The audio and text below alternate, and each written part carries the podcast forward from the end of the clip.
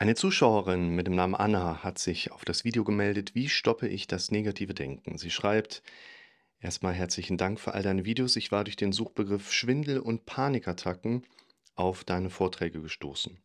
Im Verlauf ereigne ich mir mehr und mehr deine Art an, an die Dinge heranzugehen. Das klappte auch schon recht gut. So habe ich mich auch endlich mal wieder getraut, zu meinem Vater zu fliegen. Nur ist hier direkt nach der Ankunft etwas passiert. Mein Vater ist schon alt, wird natürlich immer gebrechlicher. Er weiß das auch, will aber unbedingt im Ausland in seinem Haus wohnen bleiben. Ich von meiner Seite aus weiß, dass ich mich auf die schlimmsten Nachrichten vorbereiten muss und in diesem Punkt schaffe ich es nicht, mir keine Sorgen zu machen. Ich weiß rein theoretisch, dass ich damit gar nichts ändern kann. Es belastet mich aber wahnsinnig und ich kann es nicht einfach loslassen. Dann bin ich super sensibel.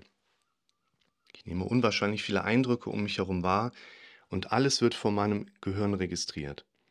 Das war natürlich in der Zeit vor dem Flug, währenddessen und bei der Ankunft eine ganz schöne Menge.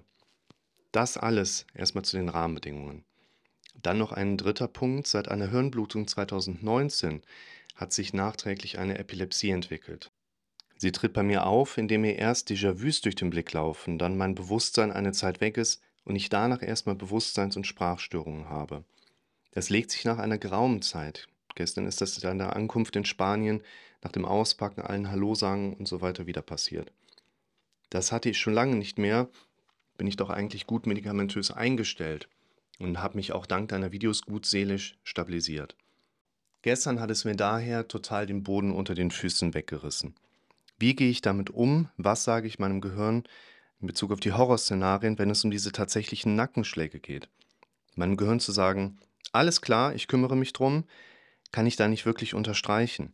Es kann jederzeit wieder passieren und ich kann mich dann nicht kümmern. Ich bin dieser scheiß Epilepsie ausgeliefert.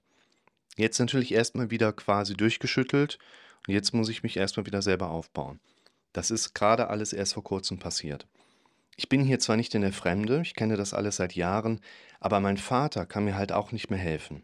Er ist gebrechlich und braucht eigentlich meine Hilfe. Selbst wenn ich in Deutschland zu Hause wäre, auch dorthin ist es ja nicht sicher. Die Anfälle und die Angst überfallen mich plötzlich. Was soll ich tun? Das sind auch Krankheitsgeschichten, spricht da medizinisch von einer Genese. Was passiert da im Verlauf bei einem Menschen?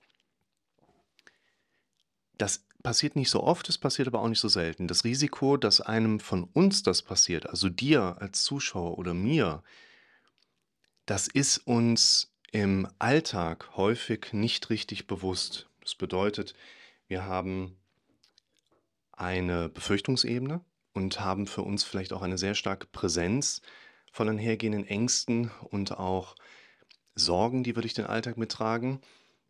Da muss man aber bedenken, dass diese Ängste und Sorgen ja erstmal dem normalen, vor allen Dingen auch gesunden gedanklichen Mechanismus unseres Kopfes entsprechen.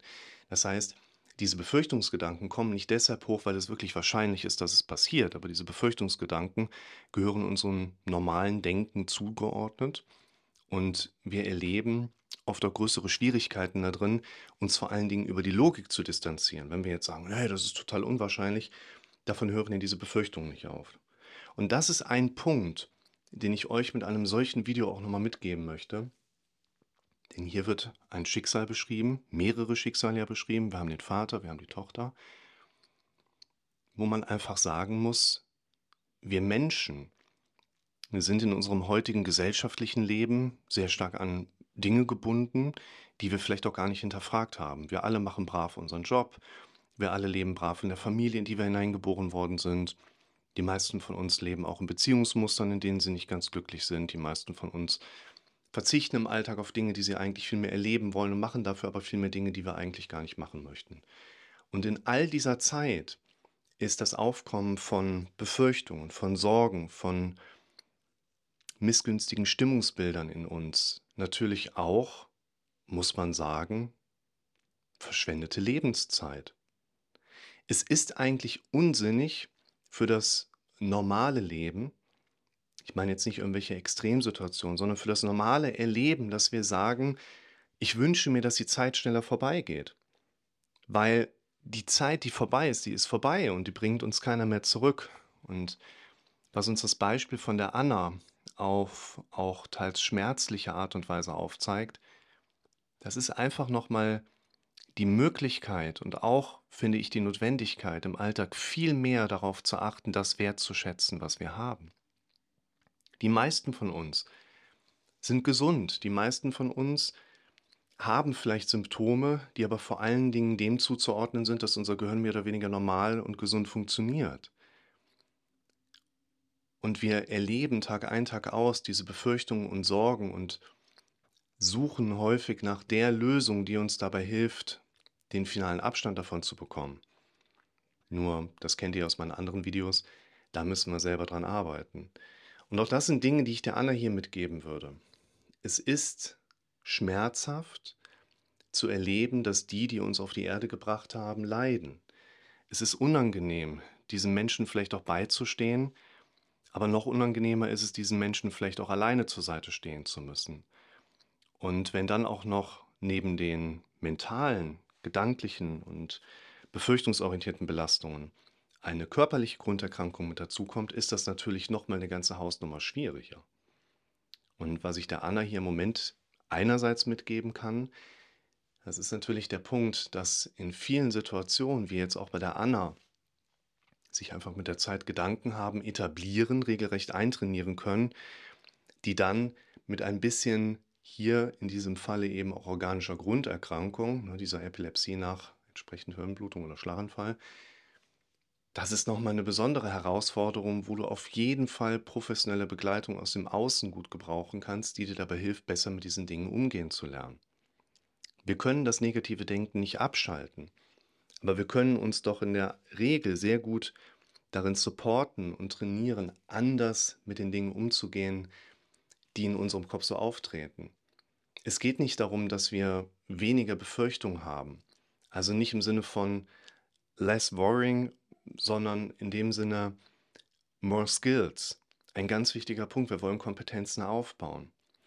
Und die Anna ist vielleicht im Moment, anders wie die meisten anderen von uns, mit einer Sache konfrontiert, mit der wir gerade im Moment nicht konfrontiert sind, aber irgendwann in unserem Leben auch Kontakt zu haben werden. Unsere Eltern werden irgendwann nicht mehr sein, unsere Angehörigen werden irgendwann nicht mehr sein oder wir werden irgendwann diejenigen sein, die auch vorausgehen werden.